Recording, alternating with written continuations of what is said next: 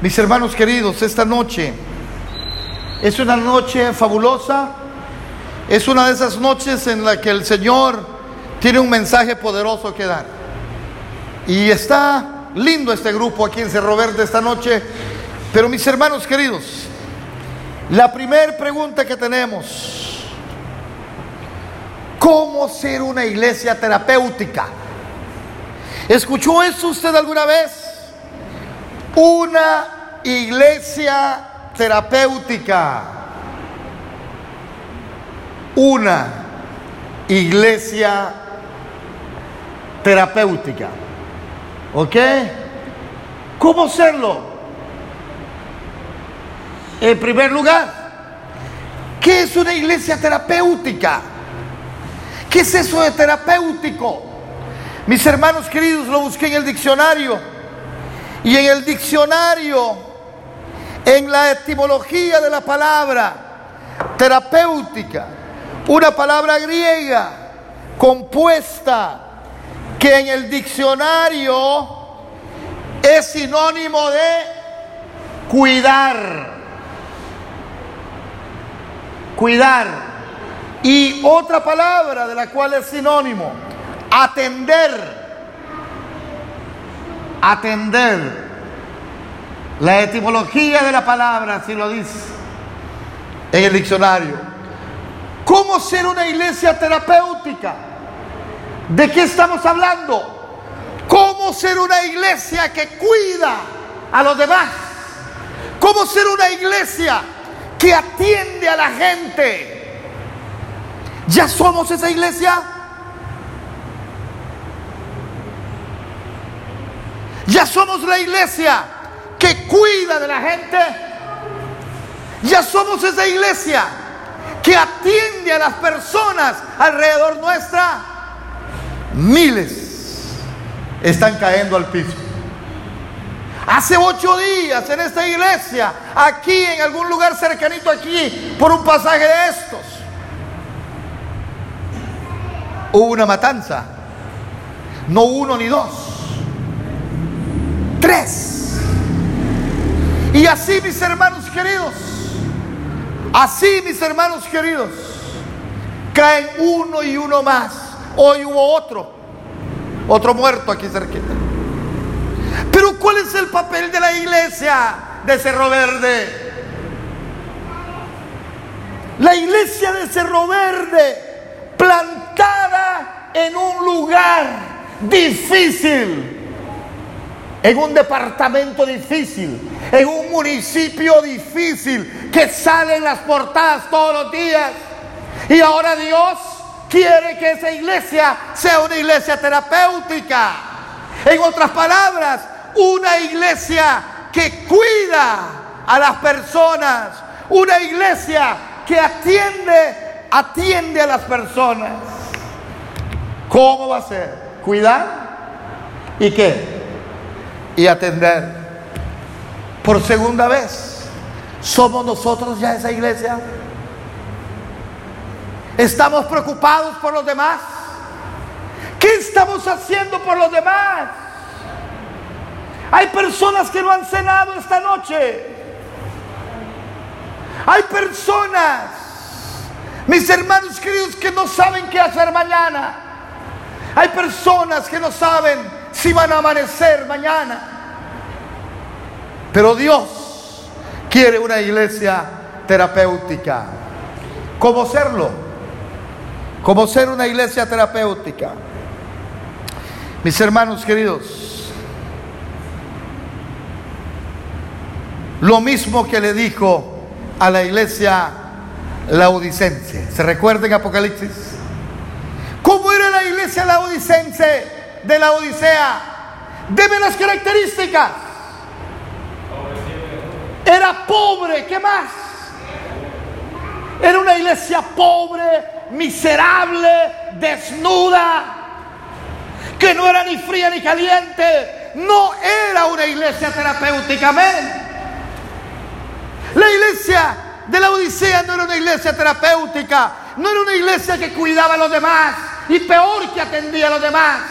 ¿Y qué le dijo el Señor en Apocalipsis 3:20? ¿Lo puede leer para mí? Por ahí podemos sacar una lección esta noche. ¿Qué le dijo el Señor en Apocalipsis 3:20? Es un versículo que muchos lo sabemos de memoria. A ver, ¿lo tiene alguien?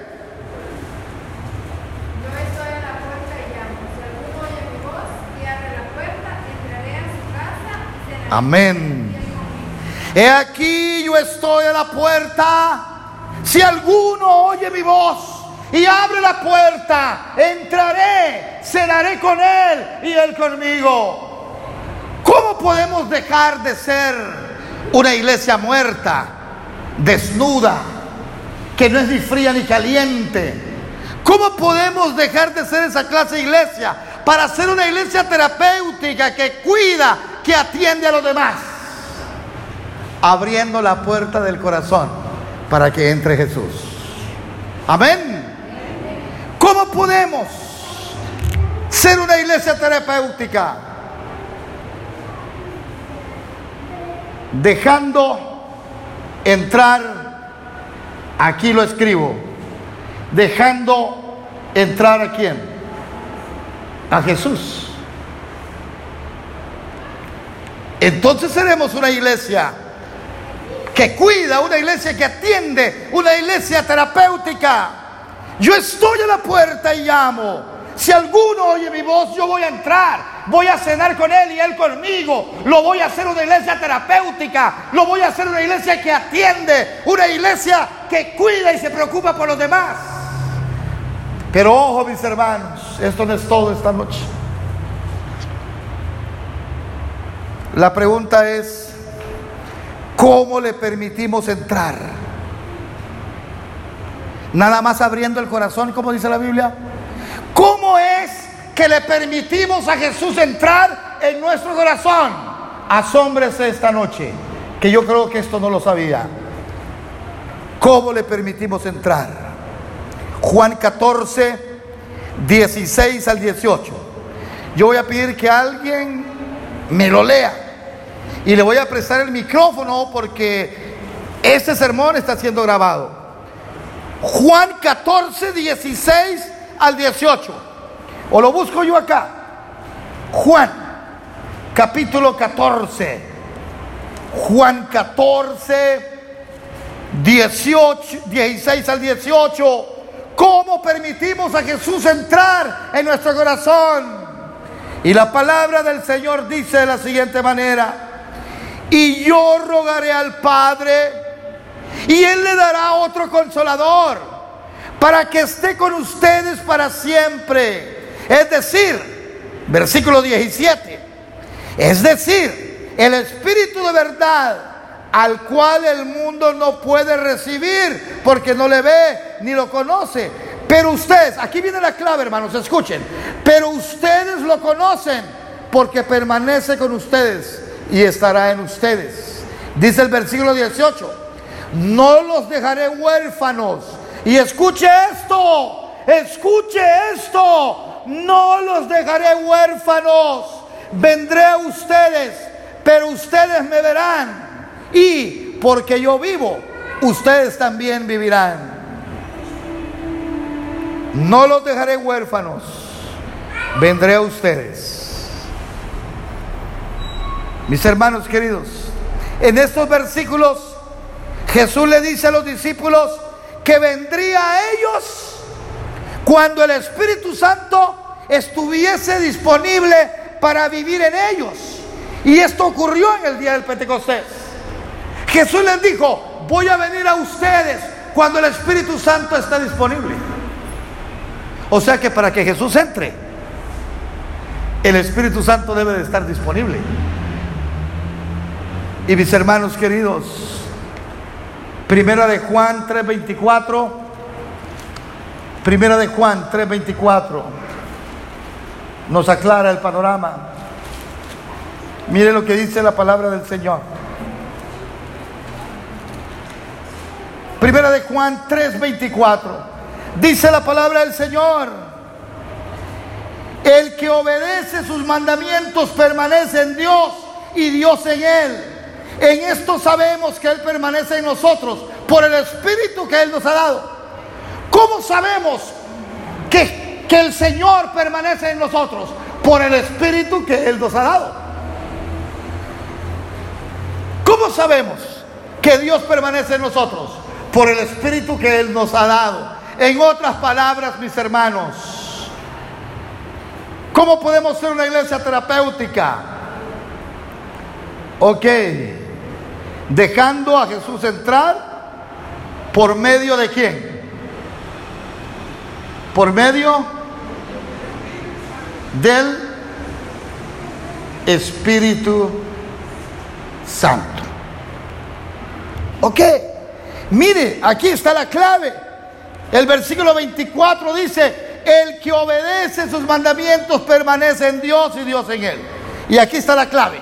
En esto sabemos que Él permanece en nosotros. ¿Por qué? Por el Espíritu que Él nos ha dado. ¿Cómo sabemos que Dios permanece en nosotros? Por el Espíritu Santo. Una persona que no tiene el Espíritu Santo es una persona que no es terapéutica. Es una persona que no tiene a Dios. Él cree que tiene a Dios, pero no. Sabemos que una persona tiene a Jesús o ha dejado a Jesús entrar, Apocalipsis 3:20, por medio del Espíritu Santo. Primera de Juan 3:24.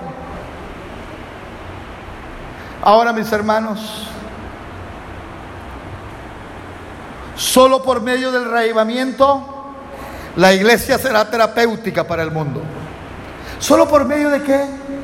Del reavivamiento. Esa palabra reavivamiento es una palabra compuesta. Reavivamiento, revivir. Como que si alguien está muerto y vuelve a vivir. De ahí viene la palabra reavivamiento. Y mis hermanos, solo por medio del reavivamiento la iglesia será terapéutica para el mundo. La sierva del Señor en mensajes selectos, en mensajes selectos en el tomo 1, en la página 65, mensaje selecto, tomo 1, página 65.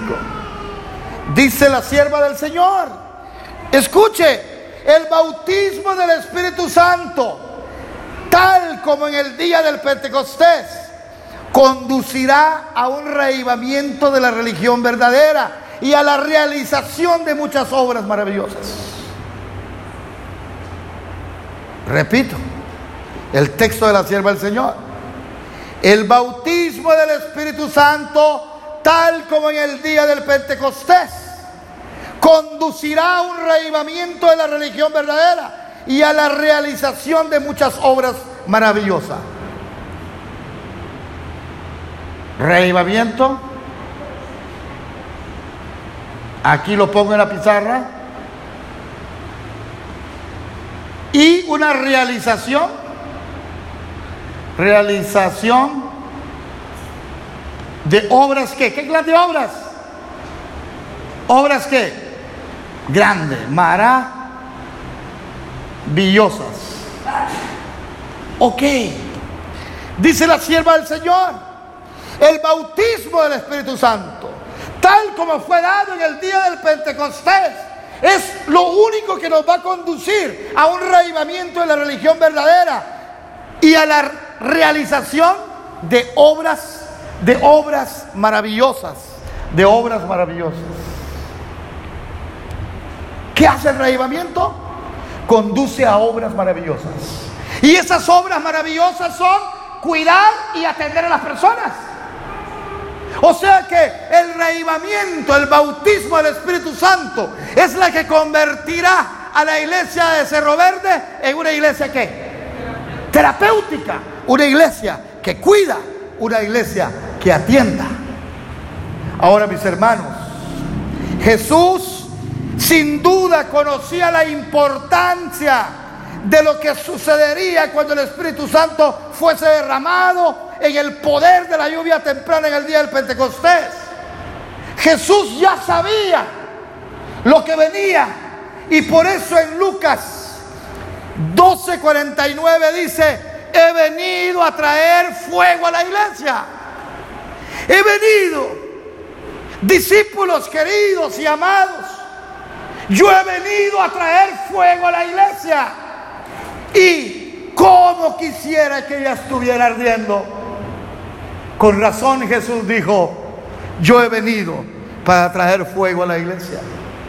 Porque cuando una iglesia es terapéutica, cuando una iglesia cuida y cuando una iglesia atiende a los demás, es una iglesia que lleva fuego. Y Jesús dice, como quisiera que ya estuviera ardiendo. Porque el Espíritu Santo es el que hace las obras que las obras maravillosas. Hace mucho tiempo, hace casi cuatro años, yo les vengo diciendo que la palabra espíritu viene de la palabra neuma. Neuma. Neuma es espíritu. De ahí viene la palabra neumático. Neumático, de los neumáticos de las llantas de los carros. ¿Y qué pasa cuando el neuma o el neumático no tiene aire? Puede ser el mejor carro del mundo. Pero si no tiene aire no vale nada. Una iglesia sin neuma. Una iglesia que no sea terapéutica. Una iglesia que no tenga el poder del Espíritu Santo es una iglesia con las llantas punchadas. Es una iglesia sin aire. Es una iglesia sin aliento. Es una iglesia que no se mueve. No se mueve a la realización de cosas maravillosas o de obras maravillosas. Mis queridos, Lucas 12:49. He venido a traer fuego a la tierra y quisiera que ya estuviera ardiendo. Ahora, ¿cómo recibimos el Espíritu Santo? ¿Cómo recibimos al Espíritu Santo? ¿Por medio de qué? Sí. Por medio de la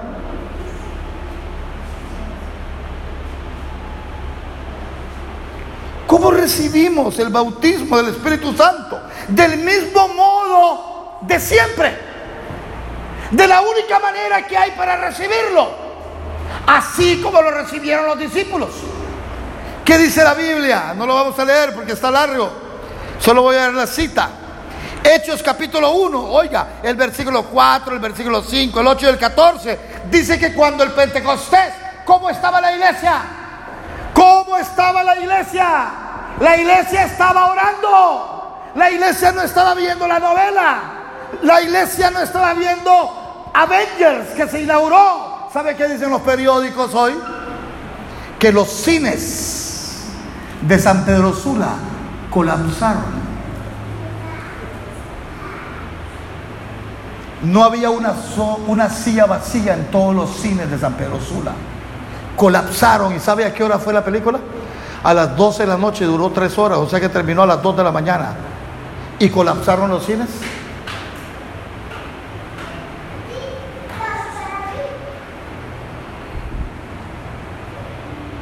¿Es la iglesia de Cerro Verde una iglesia terapéutica? Si cuando pedimos orar el 3 de febrero, solo llegaron dos personas de Cerro Verde a la iglesia de la Victoria a orar. Ajá, y los cines colapsaron. Hermana, ahí están los periódicos. Colapsaron, Armando. No había lugar en los cines. Y para ir a esos cines tiene que pagar por lo menos 100 pesos la entrada, pero la entrada es lo más barato. Lo caro son las palomitas, las palomitas y, y todo esto. No estoy llorando, solo el sudor que me cae en los ojos. Lo que pasa es que me mueve las hojas del... Pero mis hermanos queridos, Colapsaron los cines con esa película. ¿Cuándo colapsará la iglesia con las, con las sillas o las bancas llenas a las 12 de la noche que digamos vengan?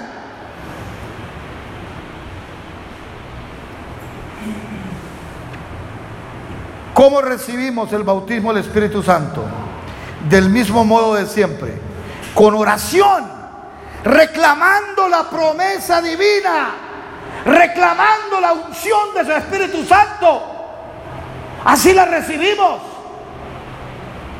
Y lo sabemos. Pero no queremos. Sabemos que la oración es poderosa. Sabemos que la oración de fe mueve montañas. We are not praying. No estamos orando. Revisémonos las rodillas a ver si tienen cicatrices o tienen callos. Ah, son las rodillas más lindas.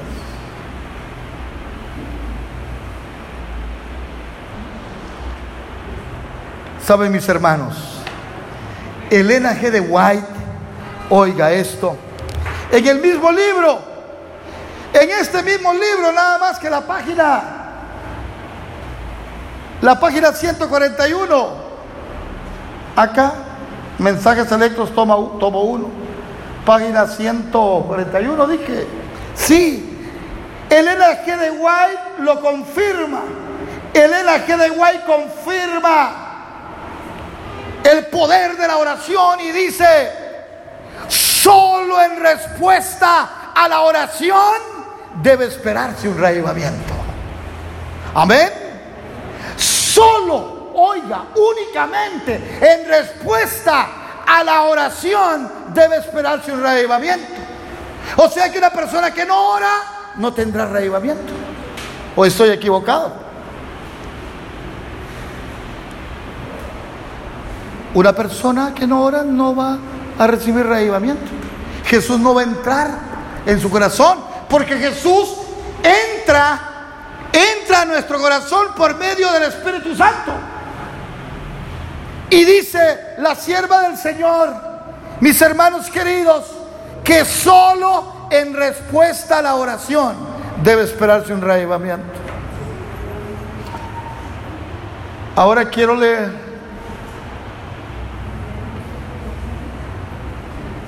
el penúltimo texto. En este mismo libro, nada más que la página, nada más que la página, una página más. Una página más. Oiga lo que dice. Atentos. Atentos, hermanos. Mire lo que dice. Escuche. Hay personas en la iglesia que no están convertidas y que no se unirán a la oración ferviente y eficaz. Hay personas en la iglesia que no están convertidas y que no se van a unir a la oración eficaz. Y sigue diciendo, debemos hacer la obra individualmente. ¿Cómo va a venir el reavivamiento? Individualmente. Vamos a poner esta palabra. Individual. Individualmente.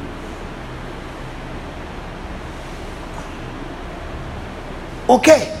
En otras palabras, vamos a hacer lo siguiente, aquí en el pizarrón. Mis hermanos queridos dice, debemos de hacer la obra individualmente. Entonces, Pastor Walter está equivocado acá, esto no va.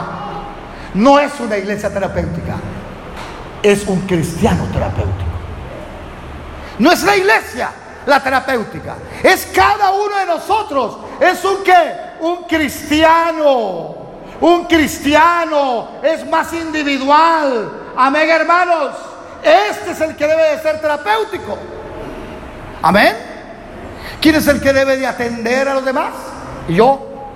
Walter Rodolfo Sigüenza Vázquez Ruiz Castañeda debe de ser terapéutico. El Suzuki debe de ser terapéutico. Mi carro, para los que están escuchando el sermón. Mi casa debe de ser terapéutica. You know what I mean? ¿Sabe lo que, a lo que me refiero? Mis hijos deben de ser terapéuticos. Todo lo que yo tengo tengo que ser terapéutico. Amén, hermanos. Y entonces dice la palabra del Señor, hay personas, o mejor dicho, la sierva del Señor. Mensajes selectos, tomo 1, 142. Hay personas en la iglesia que no están convertidas y que no se unirán a la oración ferviente y eficaz. Debemos hacer la obra individualmente. No es si Armando cambia, no es si Alex cambia, no es si Rosy cambia, es si yo, Walter Sigüenza, cambia. ¿Sabe cuál es el problema número uno de nuestra iglesia? Queremos que el otro cambie, pero nosotros no. Ay, pastores, que ya no aguanto a esa hermana. ¿Sabe que todos los problemas que yo tengo que resolver tienen que ver con problemas de lo que dice la gente? Ya no lo aguanto, hermano, pastor, ya, mire, no lo soporto, hable con ella, que cambie. No se va a salvar si no cambia. Ay, ¿y él? ¿Ella? Tenemos los ojos en los demás, pero menos en nosotros. ¡Ay, esa Pilar!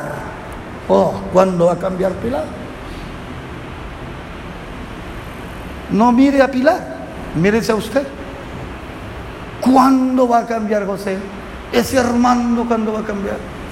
Olvidémonos de Armando. Armando tiene su propia lucha. Amén, hermanos.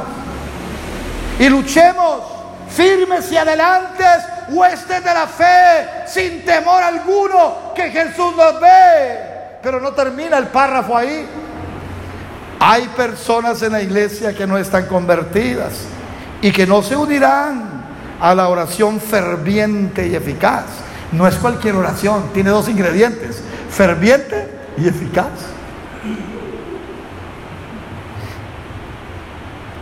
Debemos hacer la obra individualmente. Debemos orar más y hablar menos, dice la sierva del Señor. ¡Wow! Qué bofetada para Walter Rodolfo Sigüenza Vázquez Ruiz Castañeda, un hablantín de primera clase yo. Pero la sierva del Señor dice, mira, debe de orar más y hablar menos para un sanguíneo como yo.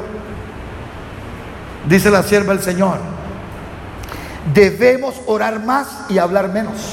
Somos expertos en hablar. Pero ¿cuánto oramos?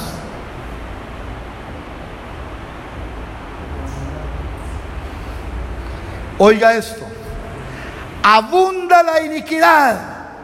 Y de eso comenzamos a hablar en el sermón. De lo difícil que está la situación ahorita aquí en Honduras. Ya nosotros ya no es una gran noticia que maten a alguien así. En otros países se escandalizan. Pero escuche lo que dice la sierva del Señor. Una, dos, tres, cuatro, cinco líneas. Abunda la iniquidad y debe enseñarse a la gente que no se satisfaga con una forma de piedad sin espíritu ni poder. Abunda la iniquidad, abunda la maldad, abunda, mis hermanos queridos, la corrupción y debe de enseñarse a la gente en la iglesia que no se satisfaga con una forma de piedad sin espíritu ni poder. En otras palabras, abunda la maldad. Pero no debemos de satisfacernos con una piedad sin espíritu y sin poder. Ay, pastores, que estamos viviendo en los últimos días. Pero ahí vamos, más o menos, hacemos lo que podemos. No, dice que no debemos de acostumbrarnos. No debemos de acostumbrarnos en este mundo de iniquidad no debemos de acostumbrarnos a una piedad, y aquí leo literalmente, a una piedad sin espíritu ni poder.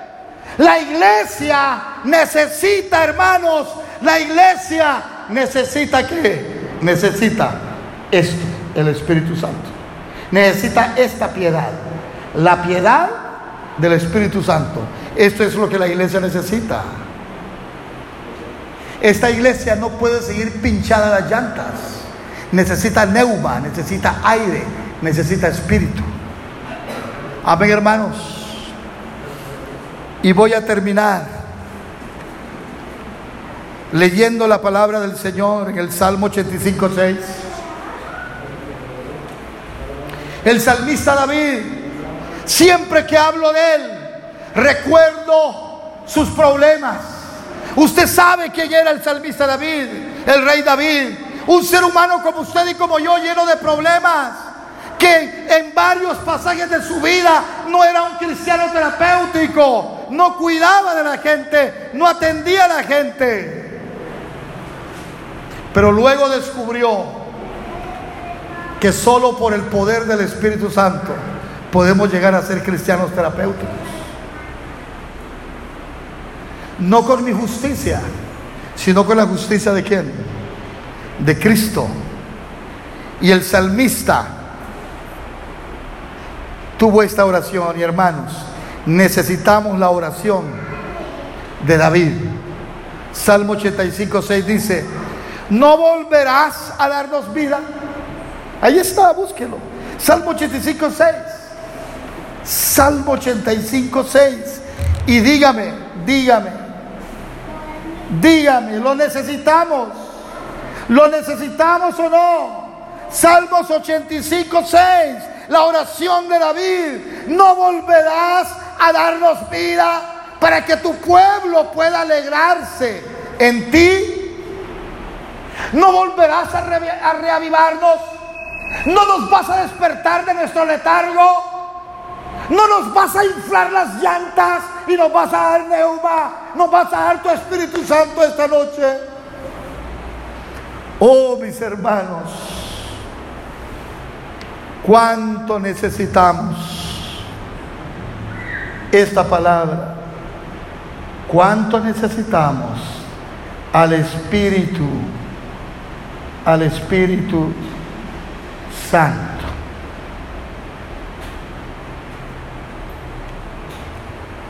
¿No volverás a darnos vida para que tu pueblo pueda alegrarse en ti? Esperamos que el Señor nos dé vida y nos dé ese reivamiento. Prediqué en una iglesia esta semana y no les voy a decir, aunque va a ser fácil, solo tiene que ir al rol. Pero había un hermano que no faltaba a esa iglesia todos los miércoles. Pero el miércoles no estaba. Y en el camino me dice una hermana al final del culto, pastor, ya el hermano Julano ya no va a venir porque la hermana Julana lo corrió de la iglesia. Y fíjese que contándome iban en el pasaje eso.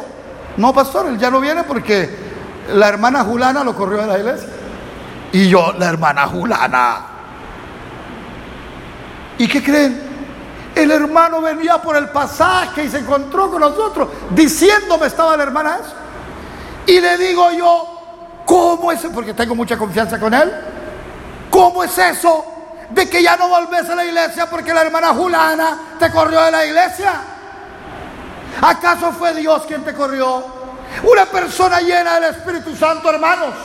¿Usted cree que alguien lo va a correr de la iglesia? ¿Usted cree que si yo soy lleno del Espíritu Santo, vengano o sutano me va a correr de la iglesia? Pueden agarrarme a patadas, pero yo estaré allí. Amén, hermanos. Alguien que tiene a Jesús ahí. Pero alguien que no lo tiene será una bonita excusa para no volver. Ya hablé con el hermano y nos vamos a encontrar un día de estos. Pero le voy a repetir el sermón o le voy a enviar por WhatsApp este sermón de esta noche. Y de hecho, se lo puede enviar a usted también. Vamos a ponernos de pie, hermanos. y vamos a cantar nuestro himno final. Que el Señor les bendiga, que el Señor los guarde a todos.